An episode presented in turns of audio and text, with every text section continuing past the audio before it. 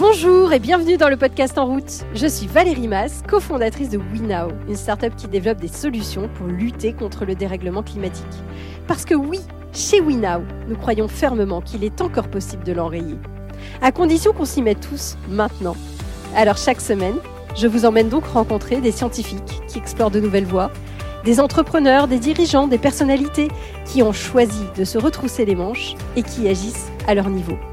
Mon but, en vous proposant ces rencontres, vous redonner confiance dans l'avenir et surtout envie, à votre tour, de prendre votre place dans la grande communauté des gens qui agissent. Nous écoutons aujourd'hui la deuxième partie de ma conversation avec Pascal Mouget et Mathieu Sattler, deux des cinq cofondateurs de Don de Chaleur. Don de Chaleur, c'est une entreprise à mission qui propose un défi génial à tous ceux qui souhaitent cet hiver économiser de l'énergie tout en étant solidaires. Ils ont développé une application mobile qui aide chacun à réduire sa facture grâce à des défis et des conseils personnalisés. Et plus on réduit les kilowattheures qu'on consomme, plus les énergéticiens et les entreprises partenaires de dons de chaleur financent des associations qui œuvrent contre la précarité énergétique. Génial, non? Dans ce deuxième épisode, nous avons parlé des éco-gestes et des ordres de grandeur. Saviez-vous par exemple que l'eau chaude était le deuxième poste de consommation d'énergie dans un foyer. On a aussi parlé de calcul d'énergie, de la manière de rendre fun le fait de faire des économies, et on a aussi parlé de bouillotte, de musique. Vous êtes prêts à changer votre vision du monde? Alors, en route si je veux faire des économies, qu'est-ce que je dois faire concrètement? Est-ce que vous avez des gestes à partager? Bien, bien sûr, on a plein de plein d'éco-gestes. Euh, L'idée vraiment avec euh, l'application Don de Chaleur, euh, c'est de redonner euh, une visibilité, encore une fois, sur ces ordres de grandeur, parce qu'on entend beaucoup de choses depuis le début de l'été. Chacun y va de son éco-geste, et il faut vraiment avoir conscience de ce qui impacte euh, le plus ou le moins euh, la facture euh, énergétique. L'idée, c'est de pouvoir réduire les consommations d'énergie mais en essayant de limiter au maximum l'impact sur le confort, parce que forcément, quand on dit aux gens de baisser le chauffage, euh, ça peut, euh, voilà, engendrer des craintes.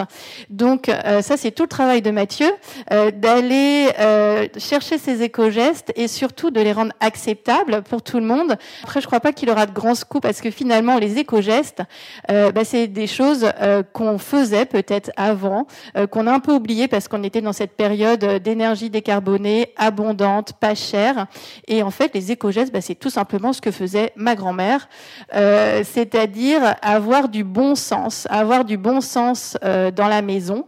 Euh, et je pense qu'il faut qu'on réapprenne un petit peu toutes ces logiques de bon sens et utiliser aussi bah, des pulls en laine l'hiver, des bouillottes la nuit, des rideaux aux fenêtres, peut-être des rideaux devant la porte ou des boudins de porte pour éviter les déperditions de chaleur. Donc c'est des éco-gestes vraiment simples, pas chers. Donc ça va être euh, beaucoup euh, de, de, de trucs et astuces. Euh, et au début, on va proposer donc des éco-gestes, mais on espère aussi, grâce à la communauté des participants au don de chaleur, bah, qu'il va y avoir une espèce d'émulation et d'engouement, et peut-être qu'on va avoir aussi des nouvelles idées à partager au sein de, de la communauté. Je sens que tu veux des exemples concrets des petites choses à se mettre sous la dent. Non, évidemment, il y a plein de, il y a plein d'exemples concrets de choses qu'on peut faire chez soi. Euh, je passe toute la partie chauffage parce que euh, je pense que tout le monde a bien compris. On est au micro, il faut le répéter. 60% de sa consommation d'énergie, c'est le chauffage, donc c'est là, que ça se passe. Un truc qu'on dit moins, qui est hyper important, la douche. La douche. Euh, on a l'impression quand on est sous la douche qu'on consomme de l'eau. C'est vrai qu'on consomme de l'eau, mais en fait, on consomme de l'eau qui est chaude. On, a, on aime bien prendre des douches. Pourquoi? Parce que c'est confortable, c'est agréable, parce que l'eau, elle est chaude. Et en fait, cette eau chaude, ça consomme une énergie de dingue. C'est le deuxième poste de consommation dans, une, dans un logement. Et donc, il y a plein de choses à faire. Euh, il y a plein de choses à faire. Concrètement, euh, bah, ça commence par un truc qui est hyper simple, qui est de d'essayer de bien régler son chauffe-eau. Qu'est-ce que ça veut dire? Ça veut dire que quand vous allez sous la douche et que vous mettez l'eau chaude au max, L'objectif, c'est pas de se brûler, mais si vous mettez le chaud au max et que c'est trop chaud, bah, probablement que ça veut dire que votre chauffe-eau, il chauffe dans le vide. Donc, ça veut dire qu'on peut baisser un peu la température. Première chose. Deuxième chose, sous la douche, le pommeau de douche écologique. Mais moi, j'en parle à tout le monde autour de moi. Le pommeau de douche écologique, c'est un truc de dingue que j'ai découvert, du coup, depuis qu'on bosse sur le projet. Et en fait, mais moi, je réalise, je comprends pas pourquoi toutes les maisons sont pas équipées d'un pommeau de douche écologique. C'est un truc qui nous permet d'économiser 30 euh, à 50% de notre eau sous la douche Euh, donc c'est hyper significatif, hein, c'est, ça a plus d'impact que de baisser le chauffage d'un degré. C'est hyper significatif, ça nous permet d'économiser de l'eau en plus. Et vu les sécheresses qu'on s'est pris cet été, c'est, un sujet qui commence à être... Euh, euh, on commence à réaliser qu'en fait, ça va être un sujet important en France aussi. Et contrairement à ce que tout le monde croit, ça, non, c'est pas vrai, ça diminue pas la pression. Euh, tout le monde croit, ouais, mais les pommeaux de douche, c'est naze, après il n'y a plus de pression. En fait, c'est le jet d'eau qui est un peu plus fin, et donc on a la même pression, mais le jet d'eau est juste un peu plus fin. Donc franchement, alors du coup, moi j'ai testé, j'ai approuvé, j'en utilisais pas l'an dernier. Maintenant, j'ai un pommeau de douche écologique, donc qui consomme moins d'eau. Et en fait, c'est un truc hyper simple. Vous installez ça chez vous, au bout d'une semaine, vous y êtes habitué. Ça coûte 20 euros par ailleurs, donc euh, c'est amorti euh, hyper vite. donc c'est vraiment, c'est vraiment un truc simple. Euh, et ça, personne n'en parle. ça, moi, ça me rend dingue qu'on parle pas, on parle pas de la douche et on parle pas du pommeau de douche écologique, alors que franchement, c'est le truc le plus simple à mettre en place. Et combien vous pensez que les Français peuvent économiser en euros, en énergie, euh, s'ils euh, s'ils suivent les conseils, s'ils suivent le défi? Il y a une réponse très courte et une réponse très longue. La réponse très courte, c'est globalement à, à, peu près 100 euros, 100 euros sur l'hiver. 100 euros sur l'hiver, ça correspond à une baisse de consommation d'à peu près 10% pour un foyer moyen. Et 10%, ça correspond à bah, suivre quelques recommandations euh, assez simples. Donc, en gros, 100 euros sur l'hiver, c'est la cible pour le foyer moyen. La réponse longue, c'est que ce foyer moyen, il n'existe pas euh, parce que c'est une moyenne. Euh, et en fait, la consommation d'énergie, il y a une dispersion qui est énorme entre bah, les gens qui vivent dans des appartements, les gens qui vivent dans des maisons, euh, le type d'énergie, est-ce qu'on se chauffe à l'électricité, est-ce qu'on se chauffe au gaz, euh, évidemment le niveau d'isolation de la maison, le nombre de personnes qui vivent dans la maison. On parlait de la douche, bah, si vous êtes cinq, vous prenez mécaniquement plus de douche que si vous êtes tout seul, enfin, normalement. Euh, et donc, en fait, ça dépend vraiment, vraiment de, la situation de chacun. Mais si on a un éléphant qu'on essaie de, on essaye de faire une moyenne, en gros, 100 euros par mois, 100 euros par euh, sur l'hiver. Et comment vous allez calculer les économies d'énergie, justement euh, Parce que un des objectifs, euh, c'est de financer des associations via les économies d'énergie. Donc, il y a une proportionnalité qui va être établie avec les énergéticiens. Comment vous allez faire pour savoir que les personnes ont économisé de l'énergie? Ça, c'est grâce à notre équipe de notre équipe tech qui est au top et grâce euh, à Enedis. Enedis, c'est le distributeur d'électricité. Et euh, Enedis a installé chez les gens des compteurs, les compteurs Linky. Et le compteur Linky, c'est euh, désormais, il y a la très très très grande majorité des foyers qui, sont, qui en sont équipés. Et ça permet de mesurer la consommation d'énergie et de remonter les données à Enedis et à ses partenaires. Donc nous, on est partenaire d'Enedis. Et si les utilisateurs de notre appli nous donnent leur consentement, évidemment, il faut qu'on ait leur accord, heureusement. Euh, S'ils nous donnent leur accord, on a le droit d'accéder à leurs données de consommation. Euh, donc ça, ça marche pour l'électricité. Il y a l'équivalent pour le gaz, qui est le compteur Gaspard.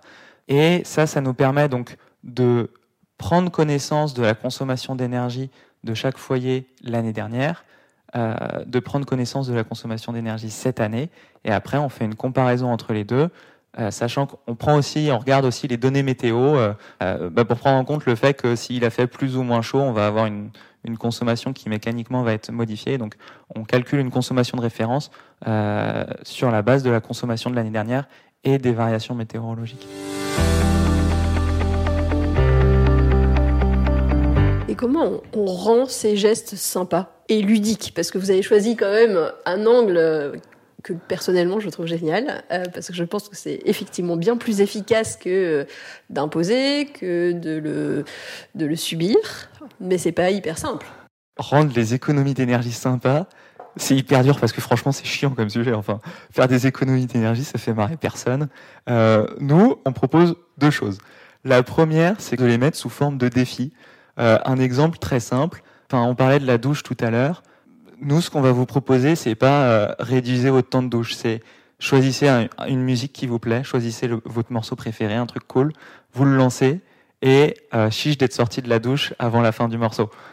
Et en fait, ça, c'est un poil plus sympa, c'est un peu plus chouette. Donc on essaye de mettre chaque geste sous forme de défi pour euh, le rendre un peu concret. Et la deuxième chose, c'est que on essaye que ça se fasse pas tout seul dans son coin et qu'on fasse ça à plusieurs. C'est-à-dire, euh, vous faites des petits travaux chez vous, vous mettez par exemple une petite jaquette sur votre chauffe-eau, c'est un petit isolant pour éviter les pertes thermiques autour du chauffe-eau. Bah, ça, c'est un truc qui est assez simple à faire, mais ça demande quand même un peu de boulot, donc il y a quand même une réussite à célébrer. Et ben nous, on, on vous encourage en tout cas à le prendre en photo, à le partager à vos copains pour dire ah, regarde ce que j'ai fait, c'est quand même cool. Et bah déjà euh, c'est gratifiant et puis ça donnera peut-être envie à vos amis de faire la même chose. Donc euh, le, le, le fait de pas faire ça tout seul et faire ça à plusieurs et pouvoir en parler et, pouvoir en rire en fait et pouvoir euh, se décontracter sur le sujet et rendre voilà et rendre ça dédramatiser le sujet je pense que c'est hyper important. En tout cas, nous, c'est ce qu'on essaye de faire. Il y a la notion euh, du collectif, effectivement, qui est euh, hyper, hyper importante. Euh, on s'est dit, nous, que effectivement, pour pouvoir massifier cette sobriété énergétique, il fallait embarquer un maximum de personnes. Et très tôt, dans notre réflexion, on a comparé, en fait, don de chaleur à une course sportive. Courir, ça peut être chiant ou au contraire, ça peut être hyper gratifiant euh, parce que euh, on est content de voir l'impact de ses efforts et si on s'y met à plusieurs, eh ben c'est beaucoup plus simple. Et c'est donc vraiment cette idée euh, de faire un défi collectif. C'est pour ça que très vite on s'est orienté vers cette notion du grand défi, d'embarquer à la fois un maximum de participants, mais aussi un maximum de sponsors, un maximum d'associations. on pense que c'est vraiment la clé de réussite du don de chaleur, c'est de pouvoir faire quelque chose de collectif. Et donc voilà, le, côté ludique, euh, il est apporté à la fois par ces défis, mais aussi par ce partage. Donc le don de chaleur, on peut le faire euh, en famille, on peut le faire avec ses voisins, on peut le faire euh, entre collègues. ça, c'est un, un, levier auquel on croit beaucoup. C'est beaucoup plus simple. Si on peut être cohérent entre la situation à la maison et au bureau, et donc voilà, ce levier collectif, ça peut permettre aussi de rendre euh, la sobriété eh ben, plutôt cool, euh, positive, euh, presque ludique. Génial, ça donne hyper envie. Ça fait combien d'euros pour les associations, à votre avis, à la fin du défi? Oh là là, bah, si on est un million de participants, ça fait pas mal de millions d'euros pour les associations. Donc, ça dépendra du nombre de participants. L'objectif, c'est d'être un max. Et, et ça peut être ça peut être euh, des, des, millions, voire des dizaines de millions si on est vraiment nombreux. Et là, vous êtes en train de faire des tests. J'imagine que vous découvrez plein de choses en faisant des tests sur votre application, en faisant des tests sur les défis. Est-ce qu'il y a des, anecdotes, des choses qui vous ont amusé? Euh, moi, je fais, je, je, suis devenu un grand malade de tous ces défis. Je les teste tous un par un. Donc, mon appartement est devenu un appart euh, de, de démonstration. Euh, mais du coup, je me marre bien. Hein. Enfin, ça, ça, génère des discussions rigolotes. Euh, moi, dans les anecdotes, franchement, j'ai retrouvé le bonheur de la bouillotte. La bouillotte. Euh, alors, euh, on m'en avait offert une au début du projet pour se foutre un peu de moi. Je trouvais ça rigolo. Je l'ai mise dans un coin. Euh, petit à petit, je me suis dit, en vrai, on va probablement en parler. Ça serait pas mal de l'essayer avant. J'ai pris la bouillotte, je l'ai mise dans le fond de mon lit. En fait, j'ai adoré ça. En fait, j'utilise, pas voilà, j'avais jamais utilisé de bouillotte et franchement, euh, bah moi je suis assez frileux, mettre une petite bouillotte au fond du lit, c'est génial. Si on rajoute en plus une deuxième couette par-dessus, vraiment ça permet de bien bien garder la chaleur de la bouillotte dans le lit. Donc moi je suis fan. Euh, maintenant je l'utilise même quand je fais mes appels. Euh, j'ai la petite bouillotte euh, sous le t-shirt. Enfin voilà, là je vous dévoile tout. Alors l'autre truc rigolo, l'autre truc où je suis devenu malade, c'est qu'en fait sur le compteur Linky, il y a, y a un truc qui est qu'on arrive à voir la consommation d'énergie en temps réel. C'est-à-dire qu'il y a un petit bouton où vous voyez en gros, vous allumez la lumière, vous éteignez la lumière, vous voyez le différentiel de consommation d'énergie. Et en fait, moi, je fais le tour de mon appart où j'allume et j'éteins absolument tous les appareils pour essayer de voir, bah ça, ça consomme combien. Euh, tiens, euh, si j'éteins cette ampoule, oh bah tiens, là j'ai une ampoule, ça baisse de euh, 5 watts, alors que j'ai une autre ampoule, ça baisse de 60 watts. Ah bah ouais, c'est parce qu'en fait j'ai une LED et euh, j'ai une ampoule halogène et en fait, il faudrait que je change l'halogène qui consomme 10 fois plus. Et en fait, vraiment, euh, c'est un truc, euh, le compteur Linky, on n'y va jamais. Enfin, c'est un truc dans le fond du garage. Euh, et une fois qu'on va jouer avec ça, c'est hyper visuel. On arrive vraiment à voir la consommation de chaque appareil. et donc moi, je suis devenu un grand malade du compteur Linky. je passe mon temps à allumer et éteindre des trucs et à voir l'impact. Mon grand jeu en ce moment, c'est d'essayer de me coucher à zéro, c'est-à-dire de me coucher et qu'il y ait une puissance de strictement zéro dans l'appartement. Alors j'ai un truc pour ça, c'est que j'ai changé de frigo. Ça fait deux semaines que j'ai plus de frigo, donc j'ai aucune, j'ai aucune, euh, je mange frais du coup. Mais donc euh, du coup j'ai aucune consommation de base. Ma consommation de base elle est à zéro. Et donc du coup le soir avant d'aller me coucher, j'allume le compteur Linky et je regarde. Et si j'ai une consommation, ça veut dire qu'il y a un truc que j'ai oublié d'éteindre. Euh, c'est pas une recommandation dans l'app, ça on le fera pas, ça c'est juste parce que je suis un peu devenu malade du sujet, mais euh, je pense qu'on a besoin de passer par là pour faire des bons défis, non? Pascal, en famille, comment on fait ça avec les enfants? Les enfants, euh, ce sont des prescripteurs hein, pour euh, baisser les, consommations d'énergie, pour euh, agir dans, la, dans la lutte contre le réchauffement climatique. donc moi, j'ai deux petites filles. L'aînée a 11 ans. Elle, elle est complètement consciente de tous ces défis qui sont devant nous. les sécheresses l'été, elle les voit. donc quand on lui parle, et je pense que pour la grande majorité des enfants, c'est le cas quand on lui parle des enjeux euh, de société et notamment les enjeux climatiques. C'est quelque chose qui est vraiment euh, important pour elle. Elle a grandi avec.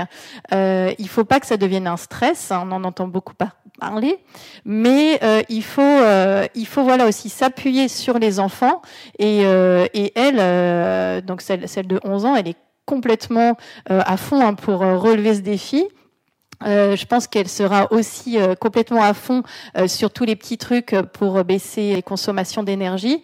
Et typiquement le temps de douche, ça, mes filles, elles ont compris et elles préfèrent passer moins de temps sous la douche et plus à jouer ou à lire. Et donc moi, l'histoire de la douche, je pense qu'en une minute, c'est réglé avec les enfants. Trop bien, génial.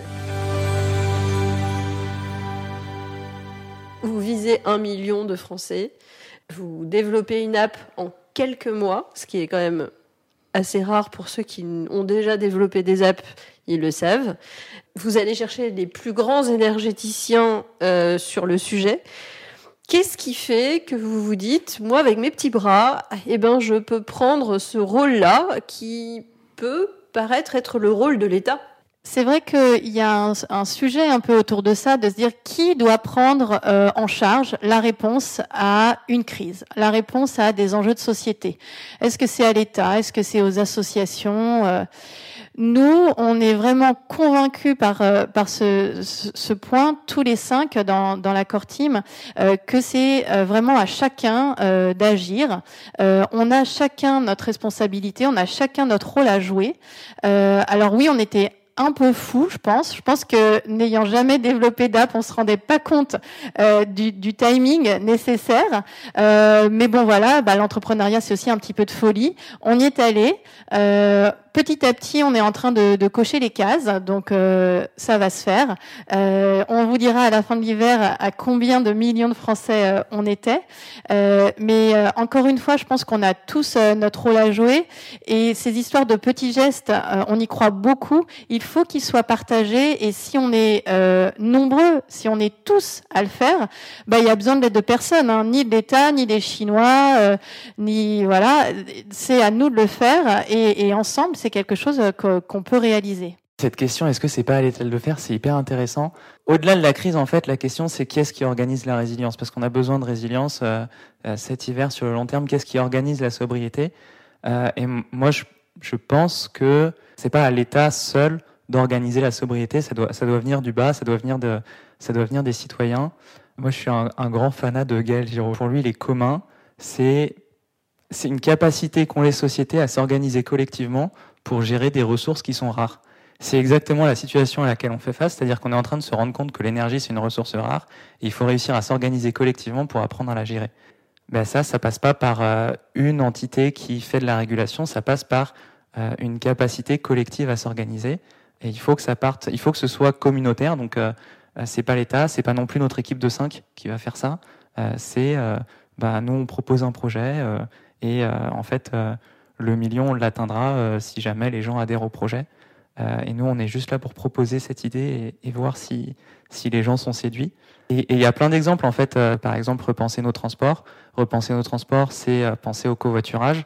bah, le covoiturage, l'État il peut faire plein de régulations pour l'encourager, mais s'il n'y a pas une société comme Blablacar qui se monte, on, on l'a pas. En fait, Blablacar est en monopole sur le covoiturage, c'est pas pour rien, c'est parce qu'un jour il y a un mec qui a une idée un peu débile et qui l'a portée. On a besoin en tout cas de, gens qui portent des idées et on a besoin que l'État s'en fasse la boîte de résonance.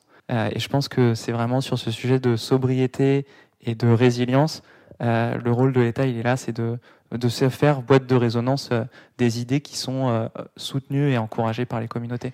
Ce qui est génial, c'est que c'est une idée hyper généreuse, mais est-ce qu'on vit de ce type d'idée Parce que on vit assez rarement, malheureusement, d'amour et d'eau fraîche. Donc, on a plutôt tendance à penser que c'est plutôt des formes d'associations qui lancent ce type de, euh, d'initiative. Vous, vous avez vraiment choisi euh, la forme plutôt société Pour être honnête, on s'est énormément posé la question hein, quand on s'est lancé dans le projet. Euh, on a beaucoup essayé. au début, on a dit on va faire une asso. Ensuite, on a dit bah euh, quand même avoir euh, les moyens et la, la, puissance de frappe, enfin la rapidité d'une entreprise, c'est quand même pratique euh, pour se financer, pour euh, monter une équipe. Et puis en fait, il y a un truc génial qui existe, c'est le principe de l'entreprise à mission. Il y a plein d'entreprises qui se montent comme ça sur l'idée que ben, on arrive à, à, faire cohabiter une volonté d'impact avec une, un besoin d'avoir un business model qui est viable et avec l'idée que bah, votre impact et votre business model sont directement corrélés.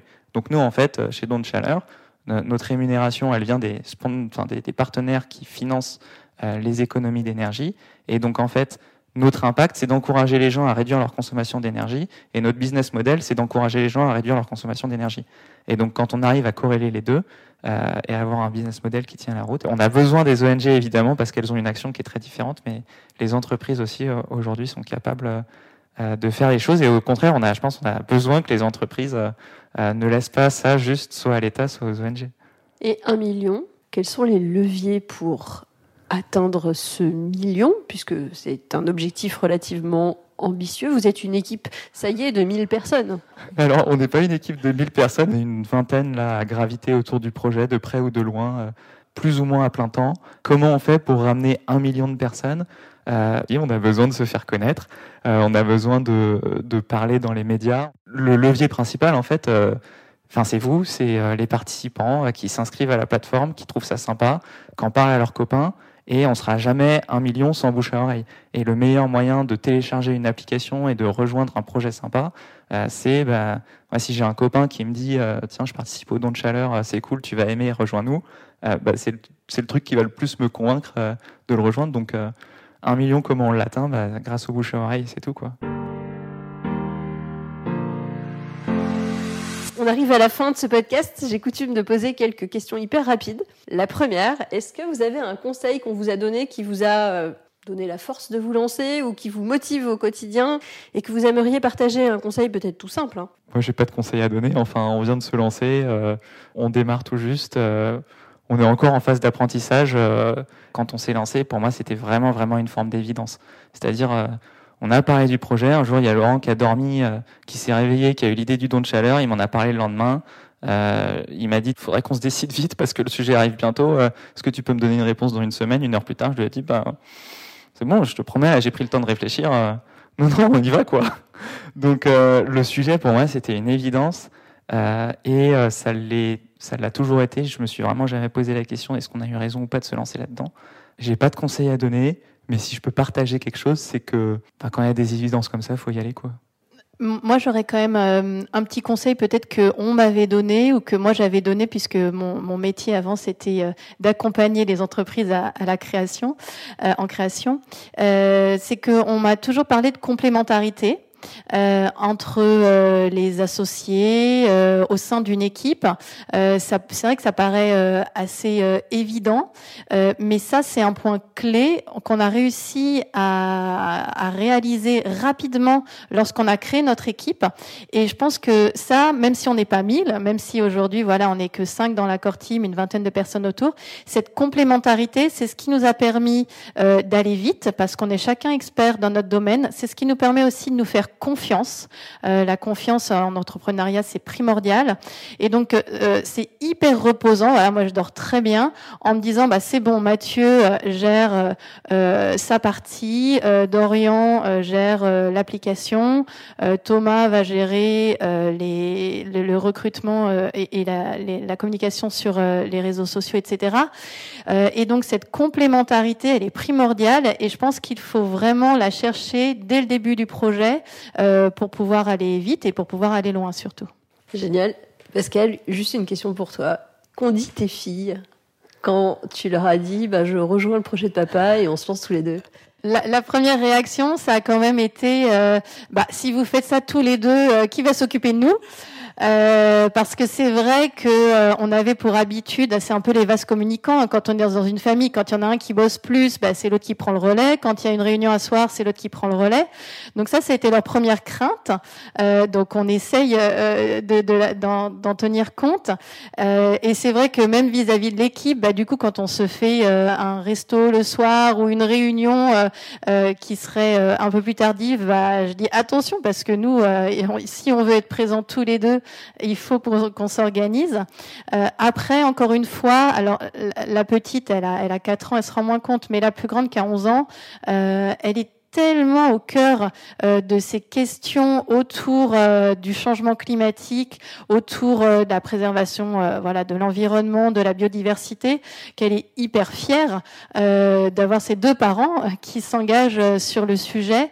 Et, et je pense que voilà c'est quelque chose qui lui parle. Et donc c'est plus facile aussi à suivre quand les parents bossent sur un sujet qui leur parle plutôt que sur un sujet euh, qui est complètement abstrait pour les enfants. Clara et Alix, qui sont les enfants de Pascal et Laurent, font entièrement partie du projet. Enfin, quand je vais chez eux le vendredi, euh, elles sont là. Euh, et, ouais, comme disait Pascal, franchement, enfin, elles sont à fond. Et donc, du coup, le, la contrepartie, c'est que on fait tous dans l'équipe très attention à ce qu'ils puissent quand même leur accorder du temps, même si on bosse beaucoup. Génial. Et ma dernière question que je pose à tout le monde, à tous mes invités, est-ce qu'il y a quelqu'un que vous aimeriez entendre au micro de ce podcast? Ouais, moi j'ai une recommandation géniale, c'est une super pote. Ingrid Vanet. Ingrid Vanet, c'est une fille à qui je pense, enfin, plairait beaucoup aux auditeurs de ce podcast. C'est une fille qui a bossé euh, longtemps dans des milieux hyper corporate. Elle a été euh, chef de cab chez Angie à l'époque d'Isabelle Cocher. Euh, elle a été directeur de la Strat dans un grand groupe de recyclage. Donc, elle connaît hyper bien les rouages des grands groupes corporate. Et ça fait un an qu'elle a quitté cet univers pour se pencher sur la question du rapport de l'homme à la vie sauvage. Et donc ça fait un an qu'elle explore la France. Elle est partie euh, dans les Pyrénées, dans le Mercantour, à la rencontre euh, bah, de gens qui sont au contact de la vie sauvage au quotidien, euh, des gens qui s'occupent de parcs naturels, des, chasseurs, des agriculteurs, des chercheurs en sciences sociales, qu'elle va y rencontrer, qu'elle cause avec eux, qu'elle essaye de comprendre leur quotidien, et avec vraiment une interrogation hyper profonde sur ce que la nature et le monde du sauvage a à nous apprendre. Il faudra réussir à l'attraper parce que au mois de janvier, elle part en Arctique euh, pour aller regarder les pingouins sur un bateau euh, avec toute une petite équipe euh, d'expédition. Elle est super entourée par des par des aventuriers assez chevronnés. donc je suis sûr qu'elle aura un paquet un paquet de trucs à raconter et elle est en train d'écrire un bouquin sur sur cette année qu'elle vient de passer. Trop bien, génial. Eh ben merci, challenge relevé. Merci à tous les deux, merci Pascal, merci Mathieu. Ben, avec un grand plaisir. Merci à toi Valérie pour l'invitation. Merci Valérie. Merci Pascal et Mathieu. Si cet épisode vous a inspiré, n'hésitez surtout pas à le partager sur les réseaux sociaux ou à lui attribuer 5 étoiles sur votre plateforme de podcast préférée. C'est comme cela que le plus grand nombre pourra le découvrir. Et qui sait, vous serez peut-être à l'origine d'une nouvelle vocation Vous pouvez également retrouver tous les autres épisodes sur notre site web www.wenow.com. Et la semaine prochaine, je recevrai Capucine Dupuis, autrice de BD de vulgarisation et de sensibilisation sur des sujets environnementaux. À la semaine prochaine!